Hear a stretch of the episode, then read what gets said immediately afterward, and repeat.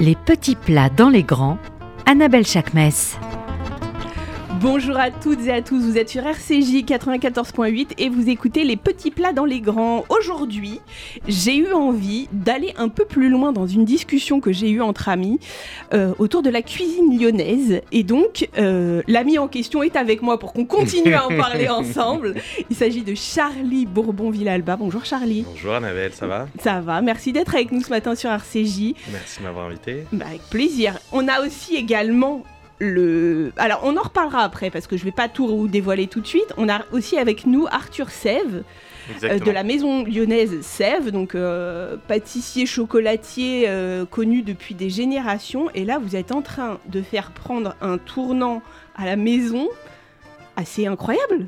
Exactement, notamment avec, avec TikTok sur lequel on est présent depuis un peu plus de deux ans maintenant. Un million de followers sur TikTok C'est ça. Incroyable. Merci. Et je ne pouvais pas faire cette émission sans mon deuxième BFF. En termes de friendship, aujourd'hui, je suis super bien entourée avec mon deuxième BFF, le grand rabbin, l'immense grand rabbin, Olivier Kaufmann. Bonjour. Mais Bonjour. qui dit Lyon dit Prima des Gaules. Tout à fait. Ah non, mais alors là, tu vas trop loin pour moi. là. ça, va trop loin, trop vite. T'as pas assez bossé ta culture lyonnaise Non, non, non, mais justement, justement, c'est pour ça qu'il est là. C'est-à-dire que c'est mon, mon- tu vois, c'est ma culture. euh, wouh Alors, revenons, Arthur Sève, sur euh, ce que doit être la tradition pâtissière lyonnaise. C'est quoi la tradition pâtissière lyonnaise aujourd'hui? Bah, déjà, Lyon, c'est une grande ville autour de, de la gastronomie, donc beaucoup de, de, de choses se sont faites dans la région. On a notamment la, la praline qui est, qui est très importante sur, sur Lyon, qui se décline sous différentes variantes, notamment bah, la tarte aux pralines. Après, la, La praline peut être concassée pour être travaillée dans d'autres d'autres créations. Euh, récemment, sur Paris, on a eu la maison euh, Poilane, par exemple, qui nous a appris des pralines pour la Saint-Valentin, pour faire des brioches à la praline. C'est quoi l'origine des pralines? Alors, les pralines, ça vient euh, de, Lyon et de toute sa région. Ce qui se passait à l'époque, c'est qu'il y avait beaucoup de roseraies dans, la région. Et euh, les, Lyonnais cherchaient à, confectionner une confiserie. Et pour faire cette confiserie, ils se sont dit que ça pourrait être intéressant d'avoir une confiserie avec de, la couleur un peu flashy. Pourquoi pas utiliser les, les roses locales, cette couleur rose, pour la mettre sur une confiserie. Ils avaient aussi des, des amandes et ils ont utilisé ces, ces amandes, du sucre et euh, du colorant euh, alimentaire. Ils ont mélangé tout ça et ils ont trouvé que c'était finalement assez délicieux. Et après, depuis, euh, de nombreux pâtissiers, cuisiniers ont réutilisé la praline, l'ont fait un peu à, toutes les sauces, si je puis dire. Et ça a donné cette grande diversité autour de, la praline aujourd'hui qui est présente dans, dans de beaucoup, beaucoup de, de- de plats. Même des boissons, aujourd'hui, je vois même des cafés sur Lyon qui font des, euh, des, des cappuccinos ou Praline des rose. décors avec de la praline, par exemple. Euh, maintenant, on, on peut vraiment faire beaucoup, beaucoup de choses avec la praline. Quand on parlait de, de cuisine lyonnaise, Charlie, on parlait de la spécificité gastronomique de la France, qui est d'avoir par région des, des restaurants qui sont comme les Winstaub en Alsace, comme les Bouillons euh, à Paris. À Lyon, qu'est-ce qu'on a? On a les bouchons. On a les bouchons, c'est vraiment le resto traditionnel euh, à l'ancienne, la table en bois, le petit, la petite nappe en carreau. Euh, on est nombreux dans le resto, on est collés, on partage sa table avec quelqu'un d'autre, et puis on mange de la bonne cuisine lyonnaise euh, qui tient au ventre, j'ai envie de te dire. Mais alors, du coup, euh, euh, bon, alors clairement, il y a beaucoup de choses que nous, on n'a pas trop le droit de manger parce qu'il y a un peu de cochonaille quand même.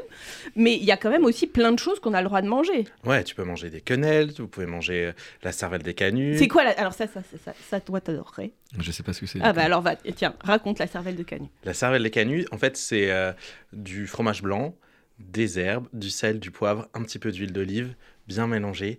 Et puis on mange ça avec du pain grillé ou. euh, Bah, c'est super bon. C'est super simple, mais c'est super C'est bon. très simple. On dit comme ça, on a l'impression que c'est juste euh, du fromage blanc avec. Euh, euh, trois, quatre euh, trucs d'assaisonnement. Et en fait, c'est hyper relevé, c'est parfumé. Mais je me demande même si le fromage blanc, il a pas une espèce de, tu sais, il a un peu euh, a- acide, enfin, et de, de fermentation ou un truc euh, particulier. Ouais, et puis alors il y en a certains qui le twistent un petit peu. Tu Ouais. rajoutes un petit peu de citron euh, Ouais, pour, euh, pour donner un petit côté Mais- peps. Tu Ouais. peux avoir du lait un peu caillé dedans aussi. Ouais, c'est ça. Mais ça se marie bien avec l'huile d'olive? Ouais. Ouais. Il faut mettre une petite goutte d'huile d'olive. Mais quelle est la réaction chimique là euh Et bah tu, en fait, ça émulsionne. Ah, Ça émulsionne et du coup, euh, du coup, t'as une comme une sorte de pas de sauce, mais c'est. Ouais, non, en fait, comme du fromage frais, parce que ou on peut le manger comme ça en dip avec du pain grillé, ou alors euh, chez moi on peut le faire aussi avec euh, des pommes de terre, juste des pommes de terre à la vapeur avec du la cervelle de canut, c'est génial. En fait, la cervelle de canut, c'est une façon assez originale d'assaisonner. Oui, bien sûr. On peut dire ça comme ça. Arthur, c'est ça. Hein c'est ça, exactement. Moi, quand j'étais petit, chez moi, ma, ma, mère prenait souvent des, des, pommes de terre quand elle avait envie de faire un, un, repas facile. Tu vois Il les faisait cuire et couper en deux. Et au milieu, au milieu, mettait du coup de la, de la cervelle des canuts. Euh, un repas facile, euh, je sais pas moi, couper des pommes de terre. Non, mais, je non, non, parce que, non, non, non, non, non, parce que mais non, il y a une manière de cuire les pommes de terre. Euh, c'est pas facile de cuire. Alors tu sais, ça s'appelle un truc incroyable, de l'eau que tu fais bouillir dans une casserole. J'ai cru lire des textes qui en disaient beaucoup plus long que juste de l'eau. Non mais dans les livres d'Annabelle, c'est toujours compliqué. Non, juste de l'eau. non mais je ça m'inquiète. Ah bon, j'ai mal, alors j'ai mal lu ton livre, alors je sais. Non mais moi je fais pas bouillir de pommes de terre, euh, c'est ma mère qui me les fait bouillir. Les... non, non mais euh, je pense que tu fais bouillir et tu peux après quand tu fais une pomme de terre, à mon avis, un truc qui peut être très sympathique, c'est tu fais bouillir ta pomme de terre, tu la coupes, tu l'enduis d'huile d'olive. On garde la peau? Ouais, moi ah j'adore. Bien sûr. J'adore. Mais après, tu la manges comme une pomme de terre au four, puisque tu la mets au four, tu la fais griller au four avec de l'huile d'olive. Après l'avoir passée à l'eau? Oui, parce que en fait, si tu la fais pas pré-cuire, ah. et vous allez, vous allez voir la semaine prochaine, on risque d'avoir une interview exclusive d'Eyal Shani, le chef israélien, qui nous explique justement cette cuisson des légumes. C'est-à-dire que en fait, tu pré-cuis Mhm. pour que le, feu du four ne te saisisse pas, euh, tu vois, que tu aies une espèce de tendreté, tu ne stresses pas la chair du... Il ah, ne faut pas stresser la chair du légume. Du légume. Ah Mais lui, il, parle de légumes comme d'une chair euh, animale, en fait. C'est la question, la, question du stress. Parce qu'on parle toujours du stress de l'animal, mais on parle jamais du stress du légume. c'est vrai, non, mais, mais, là, on est en plein cœur. Oui, on est, on, Est-ce que la carotte crie Oui, mais on est en plein cœur du vivant. Mais tout à fait. Mais c'est ça, le légume vivant ou les pommes de terre. Et, c'est intéressant. Mais en tout cas, la cervelle de canut, c'est vraiment une, une, façon d'assaisonner, euh, d'assaisonner euh, agréablement. En fait, c'est très frais, c'est très agréable. Arthur, partons sur un tout autre débat. La transmission. Et on revient sur cette histoire de TikTok. Mais c'est alors moi, je, je ne sais pas si votre maman va nous écouter, enfin ta maman va nous écouter ce matin, mais euh, on est sur, euh, pour moi, et le rabbin avait une émission sur la parentalité il n'y a pas très longtemps, pour moi, cette transition entre la maison Sèvres qu'on connaît, traditionnelle, qui est une institution lyonnaise, et un compte TikTok à un million de followers, moi je suis à la place de ta mère, je me dis ça y est, j'ai fait mon taf, tout va bien, on est tranquille, je next, tu vois, tout va bien. Qu'est-ce qui se passe? Comment on arrive d'une maison ancestrale de gastronomie et de, chocolat, de pâtisserie, à un million de followers sur TikTok? En fait, ça s'est fait un peu tout naturellement pendant le, confinement où nos boutiques étaient fermées. Moi, comme beaucoup, je pense, de, Français, je m'ennuyais un petit peu dans mon quotidien. Euh, je ne pouvais pas sortir voir des amis, euh, j'avais, j'avais pas de, de, travail à, ce moment-là. Euh, et du coup, je me suis dit, parce que comme depuis petit, je vais dans les laboratoires, que ce soit pâtisserie ou, chocolat, je me suis dit, je vais aller là-bas, j'adore les équipes, je vais, aller discuter avec eux. Et puis, sur un coup de tête, je me suis dit, pourquoi pas filmer leur, leur travail pour avoir une trace de, de ce moment-là. Et c'est à ce moment-là où sur YouTube, on voyait beaucoup de publicités qui faisaient la, promotion de TikTok. Je me suis dit, je vais pas mourir bête, je vais aller voir ce, qui, ce qui se passe sur, sur TikTok. J'ai créé un compte et finalement j'ai publié la vidéo que j'avais fait euh, l'après-midi même sur, en, pâtisserie.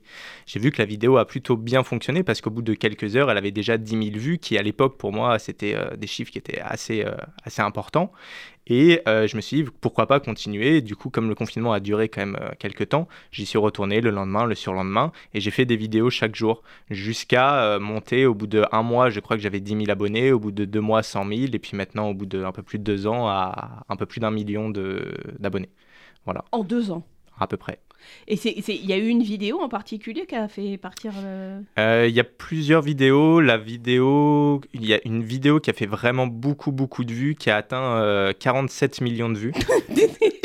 Beyoncé, Beyoncé du chocolat, voilà. Ok. C'est plus, euh, pour, pour, proportion, c'est plus que la population espagnole.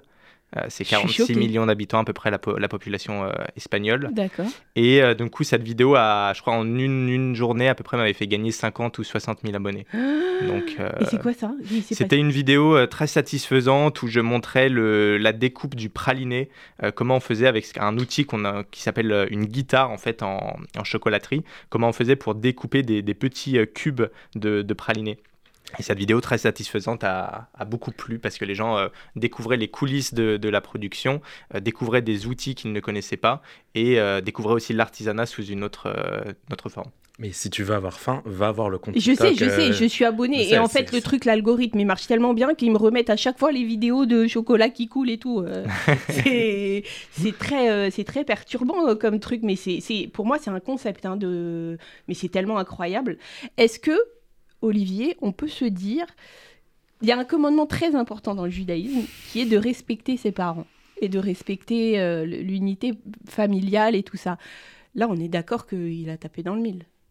C'est-à-dire? Bah, dans, le, dans le fait de comprendre le travail de ses parents et de, de faire perdurer ce travail-là et de le faire euh, même euh, de, le, promouvoir si bien, il, est, il a tout. Oui, c'est important comme question. C'est la question de l'héritage. Oui, c'est ça. Parce que quand on parle d'héritage, on parle toujours de ce qui se passe après. Alors que l'héritage, il se vit au présent. Et, c'est ça qui est très fort. Parce que si beaucoup plus de familles entretenaient une forme d'héritage, et il peut être culinaire, il peut être autre. Bien sûr. Un héritage euh, qui soit vécu au présent, il me semble plus tard, on aurait beaucoup moins de difficultés à gérer euh, cette, euh, cette incarnation de l'héritage où on voit parfois des familles s'entre-déchirer parce que l'héritage n'a pas été euh, vécu au moment présent et il est, trop souvent reporté au calendrier grec. Et là, on est, on, est en présence de, quelque chose non seulement de vivant, mais de vécu au présent.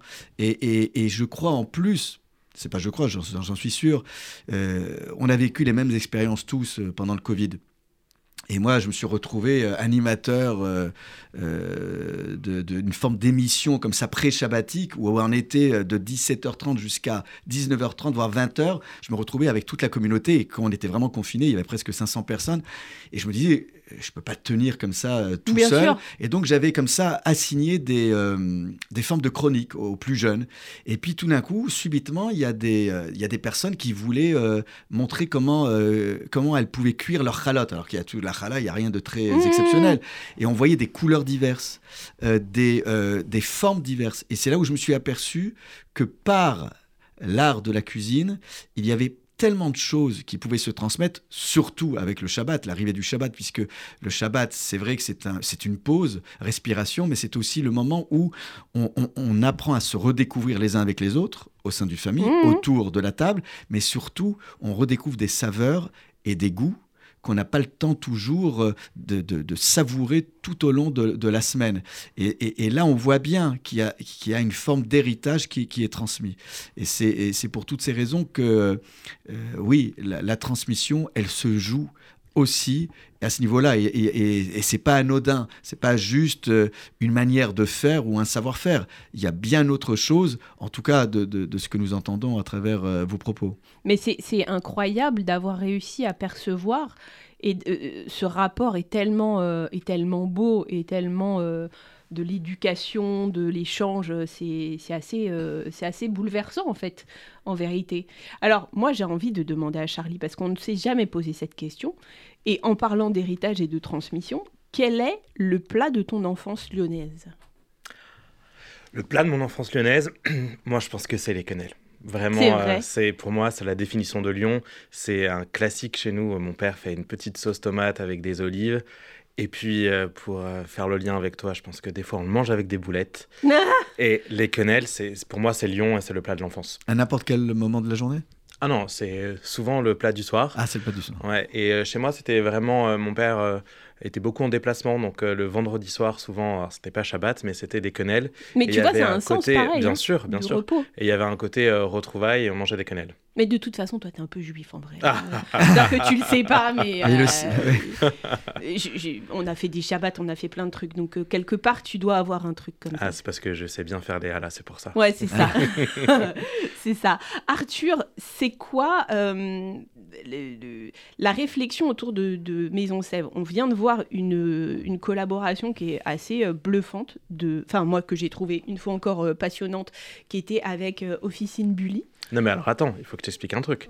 Cette semaine j'étais à Londres, je regarde Officine Bully comme ça. Ah mais c'est toi, c'est ta story que j'ai vu. Voilà, comme ça je regarde Officine Bully et là je vois qu'ils font du chocolat, donc je m'approche, je regarde. Qu'est-ce que je vois? Chocolat Sève. J'ai crié dans le magasin, je me dis mais c'est pas possible. j'ai fait une photo, j'ai envoyé à Madame Sève, c'est génial. Non, mais à Londres. Moi je trouve ça extrêmement intelligent. Alors raconte-nous. Bah, c'est encore un projet qui était très intéressant et qui s'est fait assez, euh, naturellement.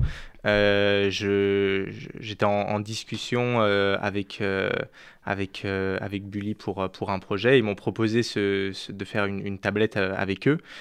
J'ai tout de suite accepté et en, l'espace de trois mois, on a monté le, projet ensemble.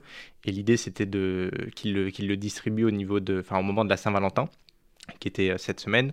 Euh, c'est un très très beau projet, la tablette est très belle, il y a eu, c'est presque des architectes qui ont, pensé la tablette au niveau du design du, de chaque carré. C'est des, euh, des, éléments en fait de, leur parfum, de leurs bougies, de leurs cosmétiques qui sont intégrés dans chacun des carrés de chocolat. C'est très minutieux, on a développé un, moule sur mesure pour, pour, pour cette tablette. C'est un, très beau projet. Le, papier du, packaging a été imprimé à Lyon, donc c'est vraiment du 100% local au niveau du packaging. Euh, c'est un très beau projet et je, suis, très fier de, tous les chocolatiers de, la Maison Sèvres qui ont, qui ont, qui, travaillé, ont sur, travaillé sur, sur, ça. Euh, et je remercie du coup Bully pour, pour nous avoir fait confiance. Mais à terme, c'est un truc que tu as envie de développer, ce genre d'idée, euh, parce qu'en en fait, on est, on est à la fois dans le chocolat, mais on en sort totalement. Exactement. Ce qui est intéressant dans, dans le monde du, du chocolat, c'est que c'est le chocolat peut aussi devenir un, un, art et il y a tellement de possibilités, euh, il y a tellement de, de choses qu'on peut faire avec la matière chocolat qui est une matière très spécifique parce qu'elle fond à la même température que, que, le corps humain, 37 degrés.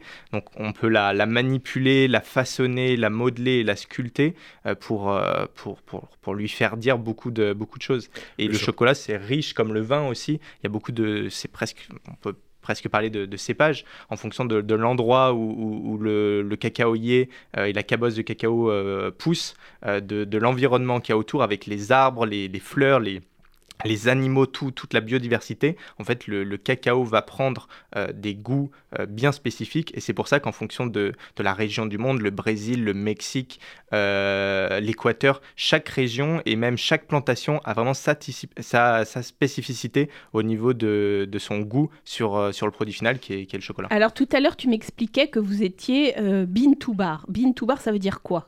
Bean to bar, ça veut dire qu'on travaille le, chocolat depuis la fève euh, de cacao. Ça veut dire que toutes les étapes de, transformation, on les fait chez nous en interne et on va nous-mêmes, donc euh, c'est mon père qui le fait, euh, sourcer les fèves de cacao dans les pays producteurs. Il se déplace dans les, dans les plantations. Je l'ai fait un peu avec lui quand j'étais, plus jeune aussi. Quand il est dans les plantations, il regarde si au niveau social, c'est une plantation qui est bien gérée et il regarde aussi au niveau euh, du, goût du produit si ça lui plaît. Et après, il fait aussi des analyses. Ça veut dire qu'il prend des petits morceaux de, de, terre, des, des, petits morceaux aussi de cabosse. Ensuite, il les ramène en France et il les fait analyser en laboratoire pour savoir si le sol a été pollué, par exemple. Si c'est le cas, il va pas du tout acheter euh, dans cette plantation. Et à l'inverse, si c'est pas le cas, bah, et que le goût lui, a plu et qu'au niveau des, des, questions sociales, euh, c'est tout est respecté, ça rentre dans son cahier des charges. Et à partir de ce moment-là, il va acheter les fèves de cacao. Il va les faire importer euh, à Lyon dans notre, dans notre atelier. Et à Lyon, il va les, les transformer, il va faire la torréfaction, le conchage, euh, il va faire toutes ces étapes de, de, transformation pour que le cacao devienne chocolat et qu'on puisse en faire des bonbons de chocolat, des tablettes de chocolat, et, etc. Et c'est à combien de pourcents au niveau de, du, du, cacao? Parce que quand il y a beaucoup de sucre, j'ai compris qu'en fait. Ah voilà, tu veux dire par exemple là, sa maman m'a mis une tablette qui est à 76%. Ah, c'est ça dont tu parles? Voilà, c'est ça. Ok, alors c'est quoi mais En fait, le, pourcentage, pardon Arthur, mais c'est aussi mon domaine. Depuis tout à l'heure, je boue, je boue. Le, le, pourcentage de cacao n'a aucune incidence sur le goût. Ce qui compte, c'est ce qu'a dit Arthur. non, mais moi, c'est par rapport au sucre. On a eu plein d'émissions sur le sucre. Moi, c'est moi, mon obsession. C'est par rapport au sucre. Alors, il y, y, a aussi pas mal de chocolatiers. La maison Sèvres le fait et d'autres maisons aussi, où c'est un sucre de synthèse à base de maltitol, où il y a, a d'autres choses. Et puis un chocolat à 89% n'est pas forcément meilleur qu'un chocolat à 76% ou à 65%. On ressent pas plus le cacao Non. Non, vraiment. C'est un fantasme alors. C'est ce que veulent faire croire les industriels, je pense, mais un vrai bon cacao, euh, qu'il soit à 45% dans un chocolat au lait ou à 72% dans un chocolat noir. Tu ressentiras pas la même saveur? Exactement. En fait, ce qui compte, c'est l'origine, c'est la fève. C'est mm. ça qui donne son goût. Et donc la chocolatier d'où alors du coup ben, ça dépend. C'est exactement Mais il y a plus ce, de, ce, que, ce que disait Arthur et en fait il y a de plus en plus de de chocolatiers qui font du bean to bar. C'est-à-dire justement à, ton avis pour ça, pour avoir une saveur. Pour maîtriser le goût. Ouais. Et je sais pour avoir eu la conversation avec euh, euh, Gaël et Richard Seff, donc les parents d'Arthur, c'est vraiment le, la, maîtrise du goût qu'ils recherchaient. Et enfin, quand on va visiter leur atelier, enfin leur, leur musée atelier, c'est assez fou de comprendre les différentes étapes et de comprendre comment ils maîtrisent le goût. Mais je suis assez bluffée de me dire que en fait l'incidence du sucre n'a rien à voir sur le goût. Parce que c'est un exhausteur de goût le sucre. Oui, mais en fait, si tu pars à la base avec des bons produits, oui, d'accord. Le goût est là. Oui, mais moi j'ai toujours entendu par exemple le café, le bon café, si on met un morceau de sucre, ça tue le goût. Oui, mais parce qu'on est sur le process d'après. Le bon café a déjà ah. été torréfié, travaillé. Là, le, le... On, vous n'allez pas sucrer votre tablette de cacao ou de chocolat. Donc en fait, si à la base la matière cacao est très bonne, voilà. Et en fait. Mais non, mais c'est intéressant ce que tu as demandé. Ah bah moi, j'ai appris des anciennes émissions hein, sur le sucre. je, si tu veux, je, te fais le lien avec Lyon. Oui, Avec chocolat Lyon. Et donc, du coup, on vient de dire que le chocolat, ce qui compte, c'est la bonne origine, les bonnes fèves. Et en fait, il y a une définition de la cuisine lyonnaise qui dit que euh, la cuisine lyonnaise, c'est de laisser aux choses le goût de ce qu'elles ont. Et c'est exactement ça. Avec on fait un bon chocolat mm. avec le goût de la fève, avec le goût de la fève. Et à Lyon, on travaille des bons produits et on les transforme pas trop pour euh, vraiment rester là-dedans. Et tu as l'impression que c'est ça pour tous les, enfin, qu'on peut, euh, que, ce que tu viens de citer, cette citation, mm. elle, est, elle est valable pour une globalité ou spécifiquement pour le chocolat Elle est valable pour la cuisine lyonnaise. Pour le chocolat encore plus, vraiment. Et en plus, bah, on le sait, c'est mon domaine. Mais euh, si on revient sur Lyon, oui, c'est ça. Et ce qui compte pour moi et pour tout, je pense, c'est euh, euh, d'avoir un bon goût unique, simple, d'aller chercher le bon produit. Et c'est ce qui fait tout. Si tu devais définir le goût de la cuisine lyonnaise, ce serait quoi? Tu le définirais comment? La saveur, euh, la saveur de, euh, au, dans au sens large, philosophique. Je pense que c'est une saveur euh, authentique. C'est vrai, Arthur? Oui, dans ma tête, j'étais en train de penser au, au même, au même terme. Authentique, c'est c'est ce que Charlie disait tout à l'heure avec les, bouchons lyonnais. On est très serré, on a presque l'impression de manger sur, avec les, les, personnes qui sont juste à côté de nous. C'est très authentique et c'est une ville aussi qui est je pense, assez familial. Il y a beaucoup de, familles qui, qui, se retrouvent pour un bon repas. Ouais, c'est ça, le vrai, l'authentique. Mais je pense que c'est un peu ce que tout le monde recherche aujourd'hui, non? La vérité? Bah oui. non, mais tu vois ce que je veux dire? Question vaste, oui. Oui, que, que, tout le monde recherche euh, voilà, une cuisine peut-être plus, plus simple, plus claire, plus moins dispersée, quoi, plus Simple dans le bon sens du mot simple. Oui, c'est ça, simple, straight to the point. Tu vois, aller euh, à l'essentiel et pas de... Bah, je pense que c'est aussi pour ça peut-être que le, compte TikTok Chocolat Sève fonctionne très bien, parce que finalement, au, lieu de, montrer avant comme sur Instagram des photos très parfaites, très léchées, euh, très montées, euh, sur TikTok, ce qu'on ce a décidé de proposer, c'est finalement euh, l'authenticité des laboratoires. J'arrive, je, je, fais ma vidéo et presque instantanément, je, je la publie. C'est très authentique, on monte la réalité des, des coulisses sans, sans faire un, un montage impressionnant, euh, en mettant des paillettes de partout. Euh, des fois, sur des vidéos, il y a encore le torchon qui traîne juste à côté. et parce que c'est ça, la réalité du, du, labo et du métier de chocolatier et de pâtissier. Mais ça veut dire que tu es en train de me dire que tes parents ne te mettent aucun filtre? Non, on n'a aucune. Euh, je, peux, faire ce que, je veux euh, parce qu'il n'y a rien à cacher. Étant donné que nous, à l'inverse, notre, politique, entre guillemets, c'est être authentique, c'est montrer euh, nos coulisses. C'est pour ça qu'on a ouvert notamment un, musée sur Lyon. C'est pour montrer ce qu'on fait, comment on le fait. sur l'atelier chocolaterie de la, Maison Sèvres, il y a des, des, grandes baies vitrées. On peut voir ce que les chocolatiers font. Donc, que ce soit en physique ou bien en, digital avec les vidéos sur TikTok on montre tout, on n'a rien à cacher parce que on veut, on veut faire goûter aux gens des, bons produits, des vrais produits, le savoir-faire, la technicité, et c'est ça qui fait notre, notre valeur aujourd'hui. Il y a des techniques spécifiquement lyonnaises? Hmm, je ne sais pas s'il y a des techniques spécifiquement lyonnaises sur, euh, sur, le, sur le chocolat. Et la Après, sur certains, sur certains produits en, pâtisserie, euh, oui, il y a, y, a, y, a, y a, des techniques, notamment pour, euh, pour les pralines, la façon dont, dont on les prépare. nous, on les fait vraiment encore à la main dans la turbine. C'est vraiment une vieille turbine en, cuivre qui date du, du, siècle dernier. Et à chaque fois, ça m'amuse quand, quand, quand j'y vais. Il y a les, les, chocolatiers qui sont avec leur, encore leur gros bâton en bois et qui, qui font un, un, mouvement bien particulier pour, pour pour, pour, pour, mélanger en fait dans cette vieille turbine et rien n'a été automatisé euh, au, du point de vue de, de, la praline. Et ça veut dire que on n'est pas prêt de changer, on est d'accord bah, J'espère. Bah, j'espère aussi. Messieurs, ça a été un plaisir de vous avoir ce matin. C'était un peu court, surtout quand euh, voilà, on est entre amis et que. Euh, on a toujours plein de choses à dire. On a toujours plein de choses. Tu peux dire un mot sur ton t-shirt ou pas? Mais je t'en prie.